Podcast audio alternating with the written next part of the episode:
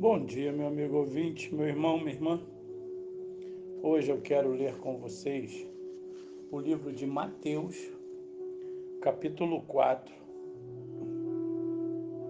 a partir do versículo 23, o qual nós lemos assim: E percorria Jesus toda a Galiléia, ensinando nas suas sinagogas e pregando o evangelho do reino e curando todas as enfermidades e moléstias entre o povo. E a sua fama correu por toda a Síria, e traziam-lhe todos os que padeciam acometidos de várias enfermidades e tormentos, os endemoniados, os lunáticos e os paralíticos, e ele os curava e seguia-o uma grande multidão da Galiléia, de Decápolis, de Jerusalém, da Judéia e da além do Jordão.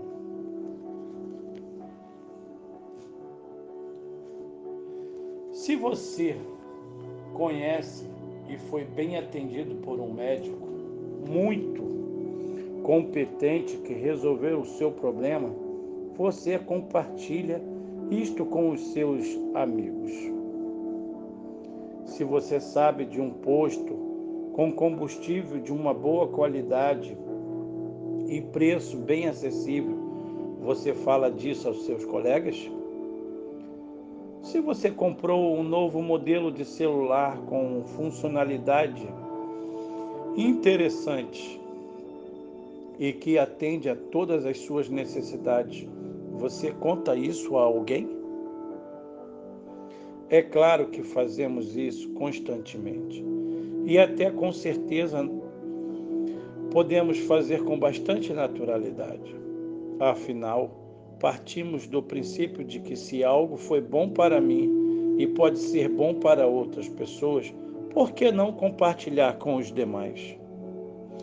No início de relato de Mateus, lemos sobre a atuação de Jesus por toda a Galiléia, onde ensinava nas sinagogas, pregava as boas novas do reino e curava os doentes e enfermidades entre o povo. É uma narrativa genérica que pode ser comprovada por inúmeros casos específicos detalhados no decorrer dos quatro evangelhos. Em muitas destas descrições, vemos a reação e a felicidade das pessoas que foram ministradas, bem como a sua disposição em compartilhar isso com seus amigos e conhecidos. Mateus conta que as notícias sobre Jesus se espalharam por toda a região e por isso o povo começou a trazer as pessoas com as mais diferentes necessidades para serem atendidas por ele. Eram levadas ao Senhor, pois sabiam que ele seria a resposta para seus problemas e suas angústias. Você que é cristão, o que tem feito com a experiência que teve com Jesus? Se você ainda não teve essa experiência, você ainda pode ter experiências maravilhosas com o Senhor e também compartilhar com alguém. Somos muito rápidos em falar sobre o resultado do jogo de futebol, a última novidade que saiu nas redes sociais ou sobre uma nova receita de culinária.